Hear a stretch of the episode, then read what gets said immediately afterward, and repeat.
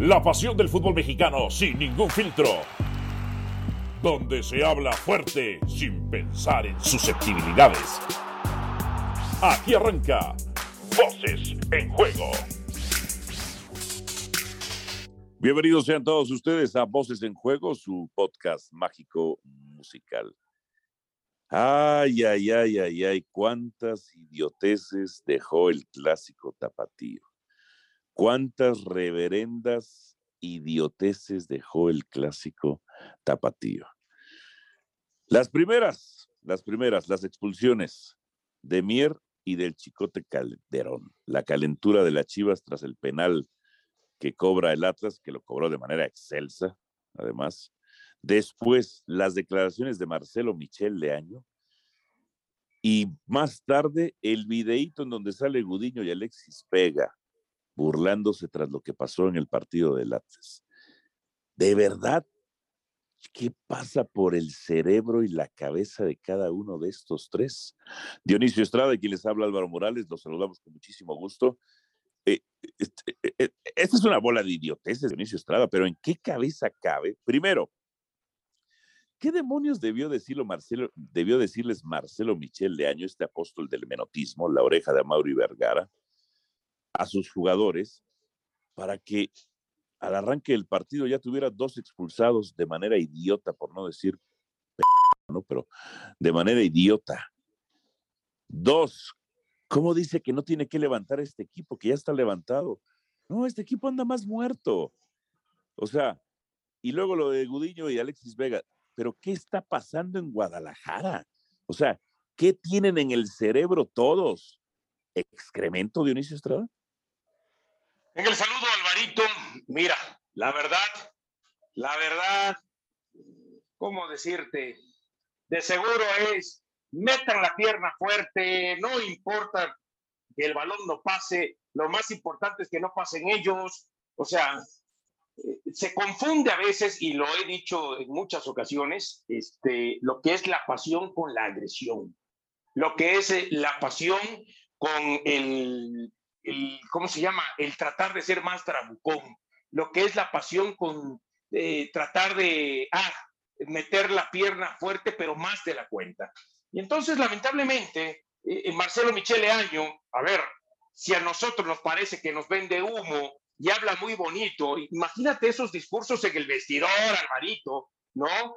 Porque acá por fuera habla hasta como si estuviera yo escuchando al poeta Ángel Capa, o a su segundo, este, Valdano, no, pero allá dentro en el vestidor, me imagino que con palabras altisonantes, no somos menos que nadie, vamos a meter la pierna, no importa, no sé, algo así, no importa, así los lastimemos. Porque la verdad no se entiende. Y te voy a decir una cosa, todo el mundo criticamos al Chicote Calderón, perfecto, es el que más se equivocó, es el que peor entendió el mensaje, pero lo de Molina, que es el que inicia la bronca, porque llega Molina a medio empujar al jugador del Atlas y cuando reacciona el jugador del Atlas y se levanta, entonces ahí es donde entra este, la actuación del Chicote Calderón. Pero Molina, el capitán del equipo, a ver, no entiendo que estás caliente, que es un clásico, que vas perdiendo 1 a 0, eh, que ya este, eh, de cierta manera juegas con un elemento menos, pero ¿A qué vas a quitar al jugador simplemente porque le está gritando a la porra contraria el que te acaba de meter un gol? O sea, ¿qué quieres demostrar con eso? ¿Eh? Que realmente naciste en Chivas, que realmente eres de la cantera de Guadalajara, que realmente sientes la playera como ningún otro de la cantera. Yo creo que Molina exagera uno y lo otro, que alguien tampoco nadie al lado, Alvarito. Sí. ¿Ves cómo se mete el chicote Calderón y va bajando las escaleras? ¿Qué hace? Se quitó la playera. Bueno, una cosa se la quitó. Sí. Está bien que te la quites y te puedes ir con la playera al vestidor, pero se la ah. quitó y la aventó al piso. Sí, es cierto. Entonces, ¿dónde, Está, entonces, ¿dónde está el respeto a los colores? ¿Dónde está el respeto a la institución? ¿Dónde está el respeto a la playera? ¿Eh? Porque entiendo que estás caliente. Quizás ya llegando al vestidor donde nadie te ve y lo quieres hacer, hazlo. Pero no lo hagas donde te expongas, porque es como decir, miren, su playera, ¡pum!, al piso. Es una caca. ¿Qué culpa tienen los colores de la institución en ese aspecto?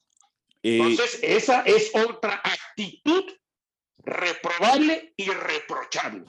Lo cierto es que Guadalajara se equivoca, porque si bien es cierto, el Atlas, la actitud que toma y da la impresión de que no entendió que era un clásico, este, eh, sobre todo después de que se queda Guadalajara con dos elementos, Guadalajara tampoco entendió lo que es un clásico, porque va con fuerza desmedida. Y acuérdate del clásico contra el América, le perdonaron dos tarjetas rojas también. Sí, y contra Querétaro también, ¿eh? ¿Mm? Y contra Querétaro también. Eh, en ese sentido, ¿y, ¿y dónde está Ricardo Peláez? ¿Y dónde está el liderazgo de Ricardo Peláez? ¿Y dónde está la presentación del nuevo técnico? O sea, si lo presenta más tarde, pues está bien. Ya lo hablaremos la siguiente semana. Pero Ricardo Peláez ya no tiene liderazgo en Chivas, no pesa en Chivas. Ricardo Peláez es una figura alegórica nada más. ¿Qué va a decir Ricardo Peláez sobre esto? Ya le dieron los tres partidos a Marcelo Michel Año, el apóstol del menotismo. No ganó contra el América, perdió contra Querétaro, que en ese momento era el peor equipo del torneo, y pierde el clásico. Es para que ya Marcelo Michel Leaño se dé cuenta que no tiene la calidad ni el nivel para dirigir en la primera división del país, que regrese a la Liga de Ascenso, en donde ahí consiguió su máximo logro con Zacatepec, eliminar a los Tigres en una copa. Que se dé cuenta, Dionisio, por más que lea los libros de Valdano, eh, los artículos de Ángel Capa, Marcelo Michel Leaño es pura retórica, no tiene capacidad como estratega. Y te voy a decir una cosa, Alvarito, se me había olvidado de lo que me habías preguntado al principio, el tema del video. ¿no? De Gudiño y de Alexis Vega. ¿Sabes qué? Este, hay gente que dice, bueno, a lo mejor no hay que darle tanta importancia. No, sí hay que dar. Porque ¿sabes qué es lo que más hay que darle importancia? No a lo que se dice, sino a cómo se dice. ¿No? O sea, como diciendo, con sonrisa este, a flor de piel, ¿eh? con cierto sarcasmo, decir, se salvaron ¿eh? Y además las palabras que utiliza este Alexis Vega, no, yo creo que se salvaron ellos de que Atlas lo perdonó, de que no los terminó por golear. Porque también hay que decirlo, en algún momento Gudiño sacó un par que pudieron haber ampliado el marcador independientemente de la postura del Atlas. Que a ver, no es que la justifique, pero uno dice, a ver, el que va perdiendo eres tú. Yo sé que tú tienes dos menos, pero el que le interesa empatar es a ti.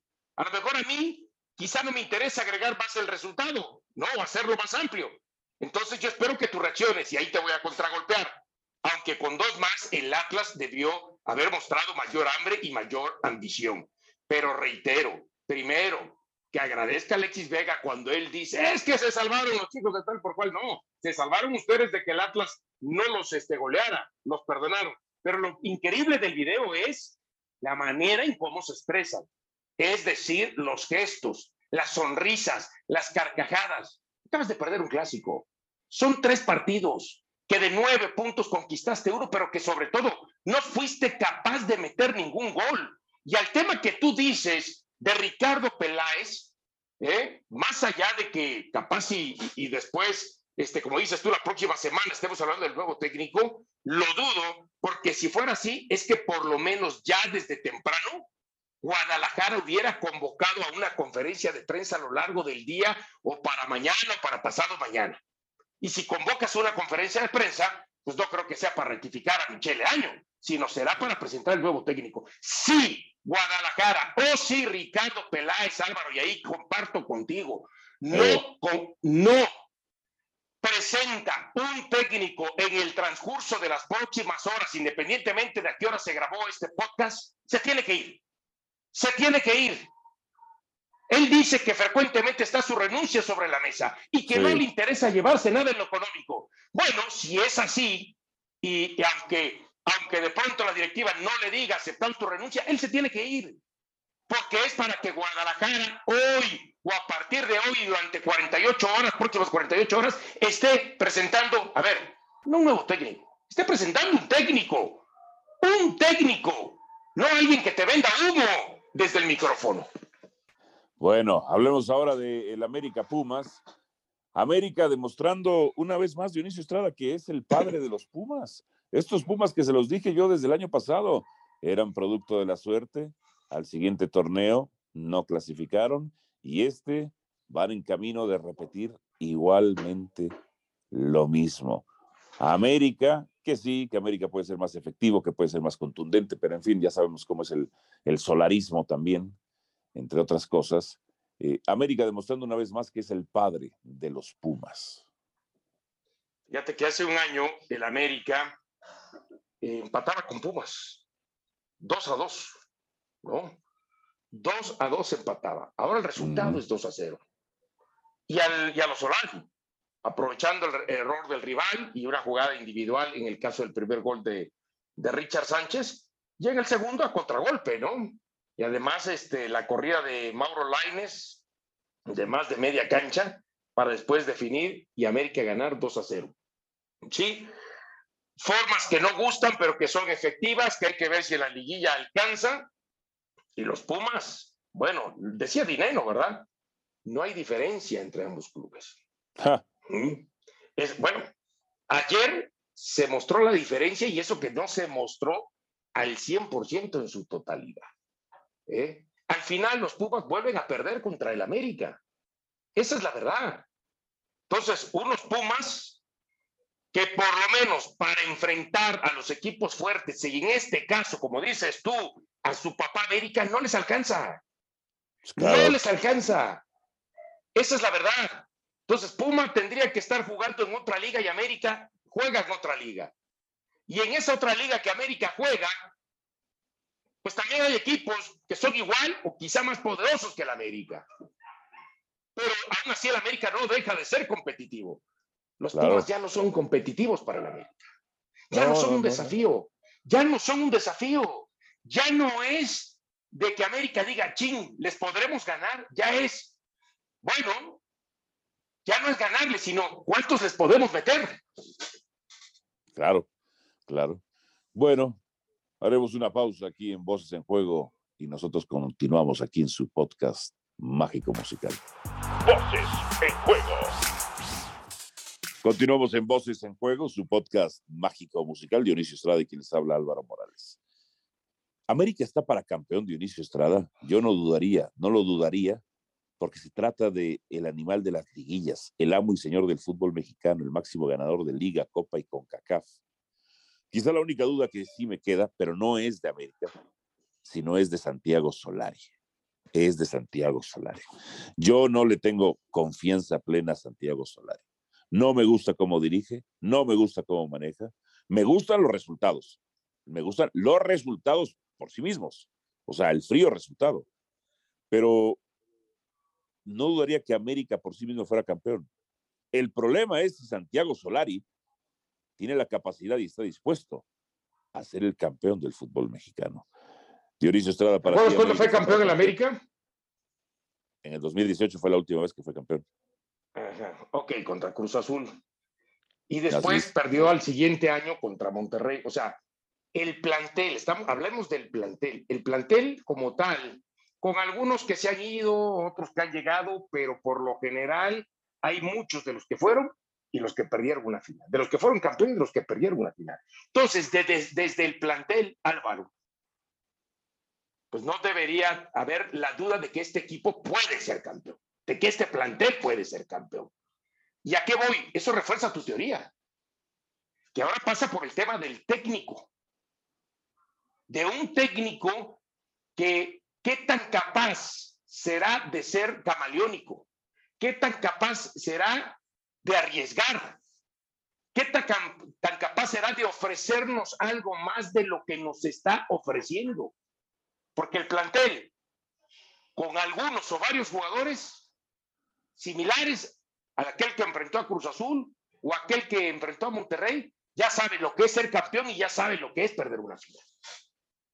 Sí, con dos o tres años de más, pero eso no quita que la calidad ahí está. ¿No? Entonces, hablemos del técnico. Entonces, el tema pasa por el técnico, que tiene que tomar decisiones, que tiene que a veces dar la impresión que le da confianza a los jugadores, pero al mismo tiempo se la quita. Por ejemplo, el caso Córdoba o el caso Laines, ¿no? Que a veces arrancan de titular y otras veces van a la banca y otras veces ni siquiera en la convocatoria entran. Por mencionar dos jugadores y algunos más. En efecto, en efecto, en efecto, en efecto. Eh, yo creo que Santiago Solari ha demostrado que es, un, que es un técnico que prioriza el equilibrio y, y tiene como prioridad mantener el cero atrás. El problema es que no siempre le sale. Y es cierto, obtiene resultados, está de líder, es el líder del fútbol mexicano, eh, le ha ganado, le ha ganado a, a, los equipos de la parte baja de la tabla, le ha costado quizá a los a otros equipos. Eh, ahora, viene la oportunidad para Solari de obtener dos títulos. Uno de ellos, no bajo la exigencia del América, del, del sagrado americanismo, pero uno de ellos, y entendiendo cómo podría eh, manejarse Solari, le permitiría hacer un escudo o un blindaje, abriría el paraguas. Si Solari obtiene la Conca Champions contra Rayados de Monterrey, Solari diría, ya, obtuve un título, lo cual es insuficiente para el americanismo, pero bueno, entiendo que Solari Dionisio se manejaría así. ¿Te acuerdas a quién ni siquiera le alcanzó un título de CONCACAF? A Nacho Briz. Y, cu y, cuando lo echaron, el equipo estaba todavía en zona de clasificación, de liguilla, cuando pasaban ocho. Eh, un, ¿no? un, punto, eran... un punto por encima de la Chivas, si mal no recuerdo. Bueno, entonces, la verdad, para que veas cómo, me, cómo se mide con distinto parámetro, cómo se mide claro. con distinto rasero. ¿eh? Claro. A Solari sí le serviría como un tanque de oxígeno el ganar la Liga de Campeones de CONCACAF, aunque después fracase en la obtención de la liga en su segundo torneo, sí, sí. le serviría. Y, mucho, y, y, ¿sabes qué es lo peor de todo? Que muchos americanistas, no todos, porque hay un sector que se gana, pero no convence. Y cuando ni siquiera se gana o hasta este, se pueda perder, ahí es donde de pronto ese otro sector se comporta un poco más fuerte eh, en sus críticas. Entonces, ¿y sabes qué es lo peor? Que cierto, sector del americanismo diría, uy, también estaría contento y con ese tanque de oxígeno decir, Solari nos llevó al título, Solari nos hizo el campeón de la zona, Solari nos lleva al Mundial de Clubes.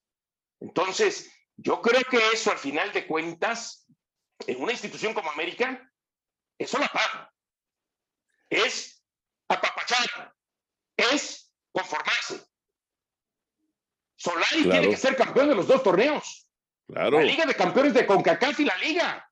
Claro, claro. Él tiene que ser campeón de esos dos torneos. Qué bueno que recordaste el, el caso de Nacho Ambriz, entre otras cosas. No le puede servir como paraguas. A ver, eh, Dionisio, hablemos de la selección mexicana. Viene, viene fecha FIFA rápidamente. ¿Qué esperas tú de la selección mexicana? Esa selección que juega horroroso, pero que también es efectiva. Yo pienso que va a sacar las dos este, victorias en el Azteca, ¿eh? arrancando contra Canadá, ¿eh? que creo que por supuesto será eh, una selección que le pueda representar eh, mayor este, resistencia, y, este, y después irá a ganar su partido de visita este, a Centroamérica. Si México gana, yo por lo menos lo veo sacando siete de nueve puntos. Y la verdad es para que saque, y desde mi perspectiva, nueve de nueve. Y si saca el 9 de 9 con los 7 que ya tiene de la primera vuelta, son 16. ¿eh? Sí. Entonces México estará en el Mundial. Después vendrá la fecha FIFA de noviembre, de enero y de marzo. ¿eh? Sí. México tiene ahora que encaminarse a esa clasificación y en noviembre tiene que confirmar con los partidos que falten. ¿eh? Para que prácticamente las de enero y marzo sean de trámite. Eso es lo que espero de la selección mexicana. Ahora, en cuanto a resultados, en cuanto a funcionamiento, eh, si esta selección eh, tiene, hay que ver, ahora que están convocados, ya no hay pretextos de que no está Raúl Jiménez, no está el Chucky Lozano, no está Héctor Herrera, este, no está fulanito, no, está, no, no, no, no, ya no hay pretexto. Esta selección tiene que mostrar mejor fútbol de lo que ha mostrado. Tiene que ser una selección que genere fútbol y sea contundente y que atrás se defienda mejor. Se defienda mejor. Sí, pues, la verdad es, yo espero que, a ver, primero que obtenga los resultados, pero después que sea protagonista, que sea una selección que mande en el área, que sea una selección que gobierne los partidos, que sea el tirano de cada partido y de cada rival. Y en eso me ha quedado a deber. Lo de Costa Rica. De golpes de autoridad, ¿no? ¿Eh? Sí. Y, sabes qué? Y aquellos que no les gusta, y entre ellos se encuentran futbolistas o exfutbolistas, eh, técnicos o extécnicos, gente del fútbol, comentaristas o lo que sea. No, es que no nos gusta el término de gigantes de la CONCACAF. No, es que aunque no te gusta el término, tú tienes que ratificar en cada partido que lo eres. Claro. Probablemente alguno lo pierdas porque no existen equipos invencibles en el mundo. Sí, pero tienes que siempre demostrar que eres el gigante del área. No tienes que estar compartiendo el gigante del área con Estados Unidos o de repente con alguna otra selección. No tienes que dar cabida a eso, ¿eh? No tienes que dar cabida a que la gente lo piense. a que lo piensen los estadounidenses o a que lo piensen los centroamericanos y mucho menos a que lo piensen gente mexicana que se dedica al fútbol ¿eh? en las diferentes facetas. Porque esa parte de, no, no, no, no, no me gusta el término de gigante del área, no, no es que no te gusta, es que lo tienes que hacer. Claro, claro, totalmente, totalmente. Nos vamos, Dionisio. Gracias por haber estado. Gracias, Alvarito. Saludos. Nos escuchamos la siguiente semana aquí en su podcast mágico musical Voces en Juego. Aquí termina Voces en Juego. Nos escuchamos de nuevo para repartir más verdades del fútbol mexicano.